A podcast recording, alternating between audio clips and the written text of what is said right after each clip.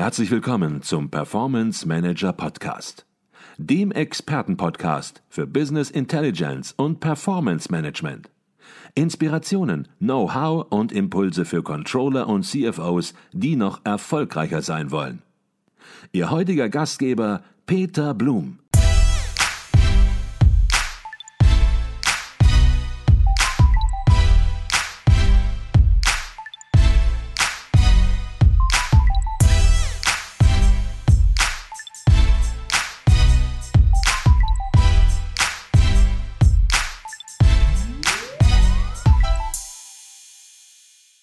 Herzlich willkommen im Performance Manager Podcast. Mein Name ist Peter Blum.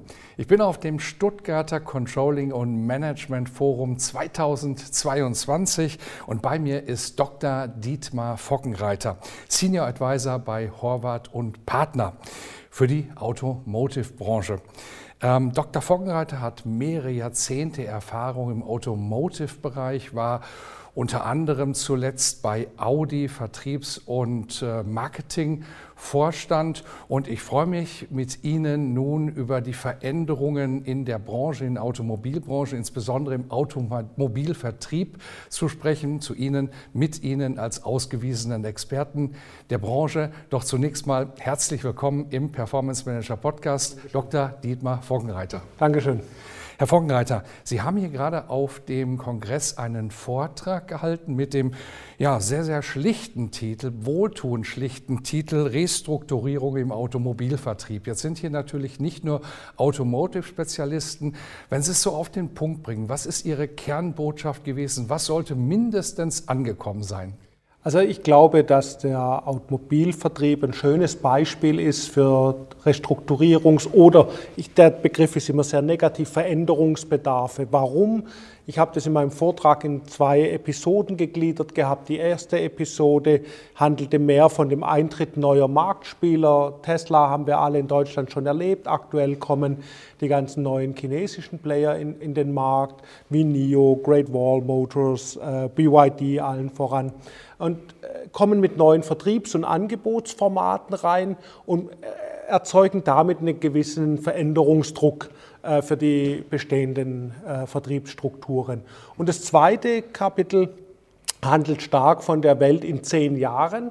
Wenn wir in Richtung autonom fahrende Shuttles uns ein bisschen in die Zukunft beamen und dann davon ausgehen, dass wir mit per Smartphone das Shuttle äh, vor die Tür holen und uns das zum Italiener beispielsweise fährt und danach wieder nach Hause, dann verändern wir unser Mobilitätsverhalten, wir lösen unser Besitzfahrzeug ab durch ein Mobilitätsangebot. Und das haben wir mal quantifiziert. Was heißt das für den Automobilvertrieb, für die Automobilhandelslandschaft, für die OEM-Vertriebsstrukturen, um einfach hier mal so ein bisschen den Veränderungsbedarf für die nächsten 10, 15 Jahre aufzuzeigen. Und das ist natürlich ein Beispiel, das greifbar ist. Jeder ist Automobilnutzer und damit, glaube ich, kann jeder der CFOs und Controller hier auf dem Forum für sich selber reflektieren, okay, so, und was leite ich jetzt für mich als Controller daraus ab? Mhm. Was muss ich tun? Wie muss ich so einen Veränderungsprozess anstoßen und gestalten? Mhm. Also die Automotive-Branche als Blaupause sozusagen für Veränderungsprozesse und wie man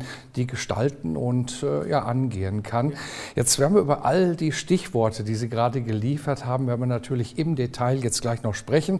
Aber vielleicht können wir zunächst mal ein bisschen mit der Helikopterperspektive an das Thema herangehen. Der Automotive-Markt befindet sich im Umbruch. Vielleicht können Sie diese wesentlichen Felder des Wandels kurz beschreiben.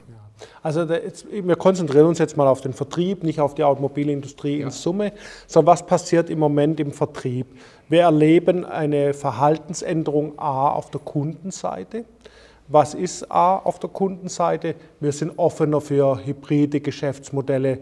Äh, ich habe vorhin die Abfrage gemacht, wer hat sein Auto schon mal per Mausklick bestellt. Ja, das gibt es natürlich. Ein heutiger Tesla-Kunde ist beispielsweise häufig so ein Kunde, aber auch viele Dienstwagenfahrer konfigurieren, klicken. Da geht keiner unbedingt in den Showroom. Das heißt, da verändert sich das Kundenverhalten A. Mhm. B, wir erleben insbesondere jetzt durch neue Wettbewerber, die noch wenig Reputation und Bekanntheit haben, neue Angebotsformate, wie beispielsweise Auto-Abo-Modelle, um den Kunden sozusagen risikofrei erstmal an die Marke hinzuführen. Wenn er kauft, hat er natürlich Sorge, uh, Wiederverkaufswert, all die Themen. Mhm. Ja, äh, bei den vielen neuen Playern klickst du per Mausklick für zwei Monate mal ein Auto-Abo an. Das ist ein Risiko, das geht jeder ein, das sagt er, das ist beherrschbar. Mhm. So, und damit kommen auch neue Angebotsformate dazu. Das heißt, die Industrie treibt durch neue Player, ja, getrieben maßgeblich, aber auch durch Kundenverhalten entstehen Veränderungen. Und jetzt, was heißt das für den klassischen Automobilvertrieb? wenn wir deutlich digitaler werden. Die Hersteller wollen auch direkter mit dem Kunden kommunizieren über Plattformen, über mhm. Apps und so weiter, sodass einfach ein großer Veränderungsbedarf entsteht. Und das ist, glaube ich, ein schönes, greifbares Beispiel, weil jeder auch Automobilnutzer ist und sich somit in diese Welt ein mhm. Stück weit reinversetzen kann. Mhm. Jetzt haben Sie gerade gesagt, es kommen neue Player im Markt oder sind schon im Markt, muss man besser sagen, in Deutschland, in Europa. Und äh, Tesla ist natürlich sehr bekannt, das werden viele kennen, aber es gibt auch noch viel, viel mehr Player und Sie sagen, der Markt wird sich auch in der Sichtbarkeit der Player in den nächsten Jahren deutlich verändern, nicht nur in Deutschland, sondern in ganz Europa. Vielleicht können Sie zu diesen neuen Playern, wer ist das, was sind das für Player, etwas sagen. Ja, ich glaube, wir müssen gar nicht groß hellseherisch sein. Wenn wir heute beide nach Norwegen gingen, würden wir viele der Player schon in Norwegen erleben, weil es eben ein Pilotmarkt, ein klassischer Pilotmarkt ist für elektrifizierte Fahrzeuge und die neuen Player sind äh, alles im Schwerpunkt elektrifizierte Fahrzeuganbieter. So, was heißt es? Äh, da kommen natürlich neben Tesla auch jetzt Lucid beispielsweise erleben. Wir hat in München den ersten Showroom eröffnet, sicher der ein oder andere amerikanische Player, aber auch sehr viele chinesische Spieler. Ja, wir alle haben jetzt NIO im Kopf, weil NIO schon sehr viel medial hier in Europa und in Deutschland getan hat. BYD als einer der stärksten Player überhaupt in dem Geschäft wird kommen. Ja, BYD ist in China mit Abstand Marktführer im elektrifizierten Bereich, werden mhm. jetzt nach Europa kommen, Xiaopeng äh, und so weiter. Da kommen jetzt jede Menge Spieler aus China neu auf den Markt äh, und dementsprechend wird sich die Wettbewerbslandschaft verändern. Mhm. Ja, das wird nicht in äh, Handumdrehen gelingen, weil die Kunden nicht sofort äh, springen werden. Aber natürlich werden die mit attraktiven Angebotsformaten, wie wir es vorhin diskutiert haben, mhm jetzt versuchen, hier ihre Marktanteile und ihren Fußabdruck auszubauen. Mhm.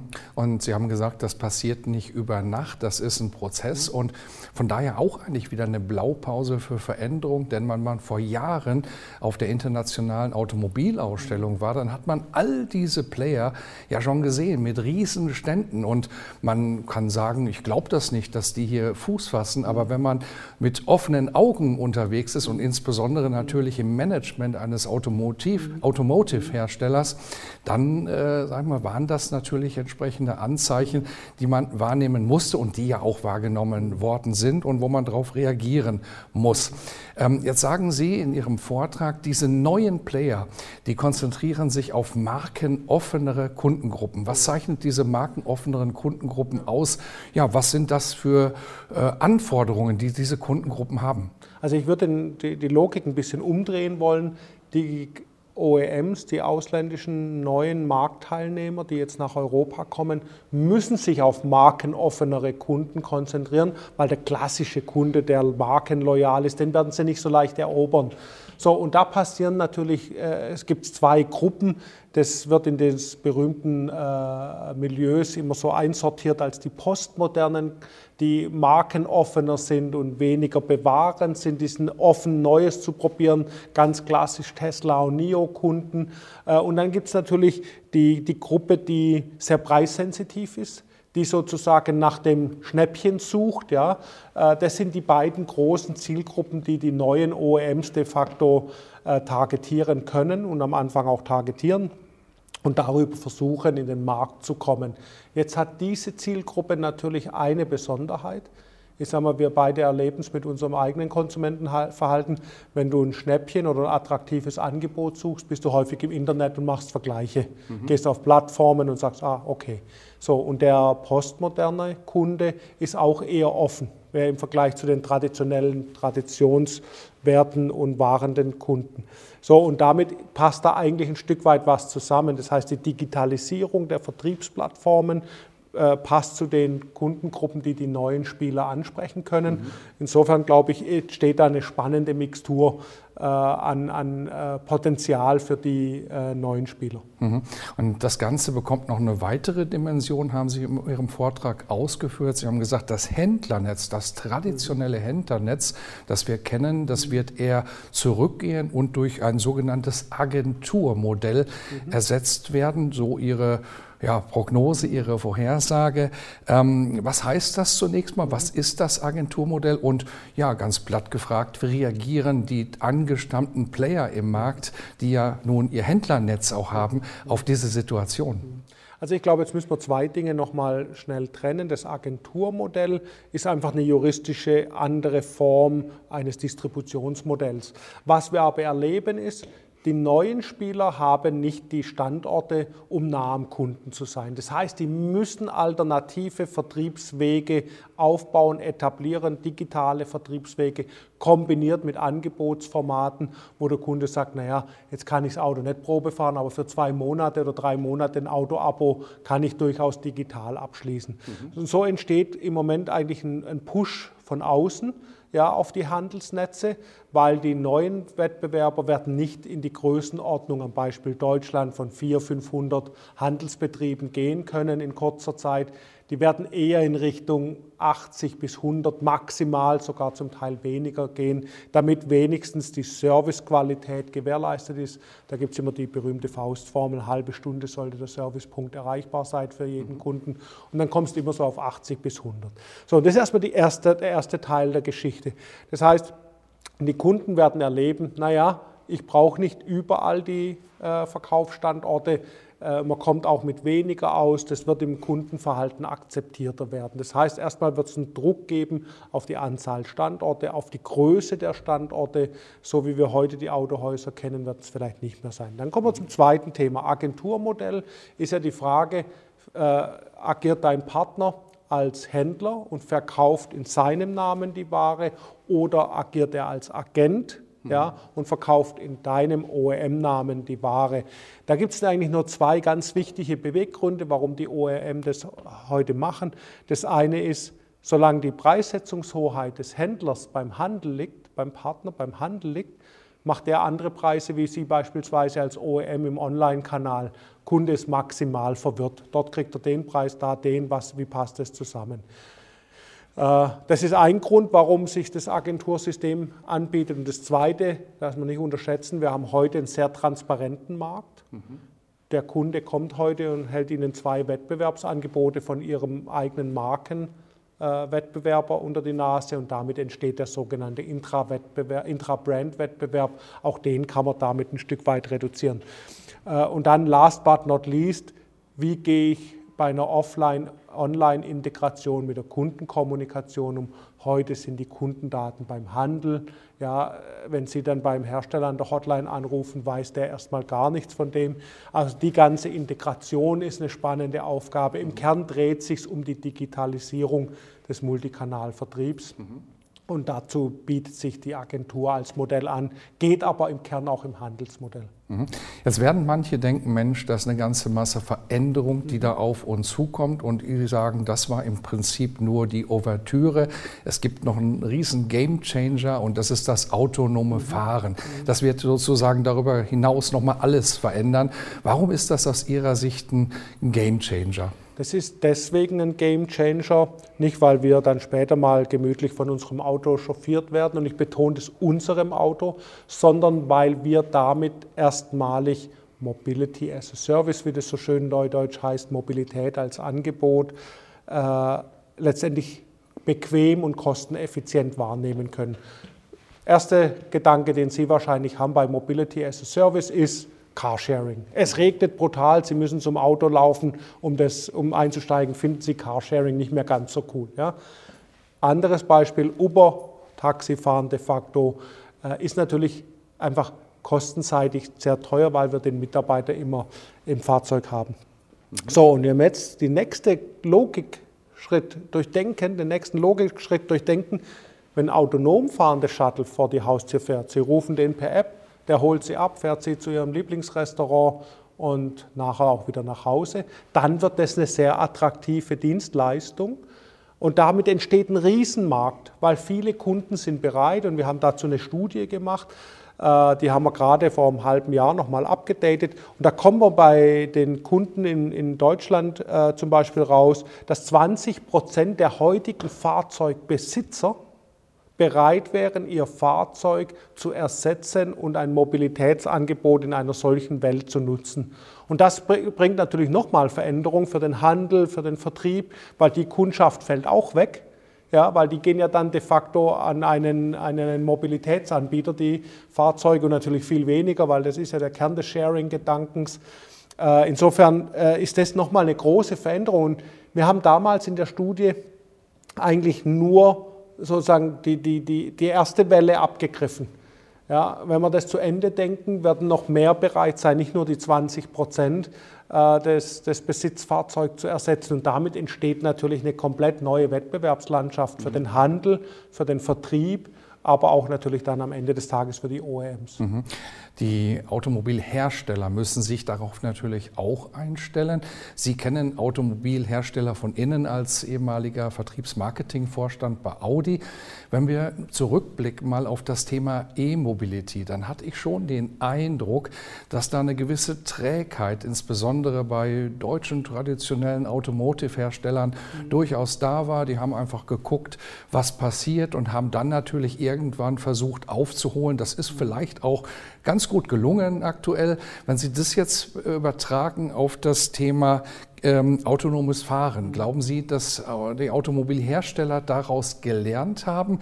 Werden die diese Situation, diesen Game Changer sozusagen erfolgreich mitbewältigen? Was ist da Ihre persönliche Einschätzung? Also, ich, Sie haben, glaube ich, gemerkt, ich habe so ein bisschen mit dem Kopf geschüttelt bei Ihrer Frage, weil in der Tat war in der Zeit, wie die Elektromobilität begonnen hat, immer die Frage, des Henne-Ei-Problems, Ladeinfrastruktur versus Produktangebot. Kein Produktangebot, investiert keiner in die Infrastruktur. Und da hat sich so ein bisschen das Jahr 18, 19 als Markteintrittsfenster herauskristallisiert, während Tesla ja mit seiner eigenen Ladeinfrastruktur bewusst für sich den Weg dort geebnet hat. Und deswegen glaube ich jetzt schon, die europäischen OEMs und wenn ich heute auf die Angebotspaletten schaue, haben die ja sehr, sehr gut reagiert auf das Thema und sind auf den Trend nicht zu spät aufgesprungen. Mhm. Äh, ich sage mal, hätten wir auch die massiven staatlichen Förderungen nicht, wäre das Thema lang nicht so prominent, wie wir es heute haben. Mhm. Aber die Frage zwei, die Sie formuliert haben, ist, haben die OEMs im Hinblick auf Mobility as a Service mit autonomem Fahren gelernt? Eindeutig ja. Ja. Dort musst du heute vorne dran sein, weil der, der diese Angebote als erster im Markt etabliert. Und da gilt es ja dann auch wieder darum, wer hat die meisten Fahrzeuge in der Flotte unterwegs. Damit hast du schnellere Reaktionszeiten, bist schneller beim Kunden, hast andere Skaleneffekte. Also da geht jetzt richtig ein Rennen los und nicht umsonst investieren Waymo, Amazon und all die äh, Milliardensummen, um in dieses Thema einzusteigen, weil das Thema Individualmobilität als Service mhm. natürlich ein Megageschäft werden wird. Mhm. Okay. Ich glaube, das könnte ein gutes Schlusswort sein, insbesondere Ihre Einschätzung in Richtung deutscher Automobilkonzerne, europäischer Automobilkonzerne, eine sehr wichtige Branche natürlich in Europa und dass das, was Sie prognostizieren, wie Sie es einschätzen, dass das sich tatsächlich so gestaltet und wir hier vorne entsprechend dabei sind. Das war Dietmar Fockenreiter, Senior Advisor bei Horvath und Partner. Herzlichen Dank für Bitte dieses schön. Gespräch. Bitte schön.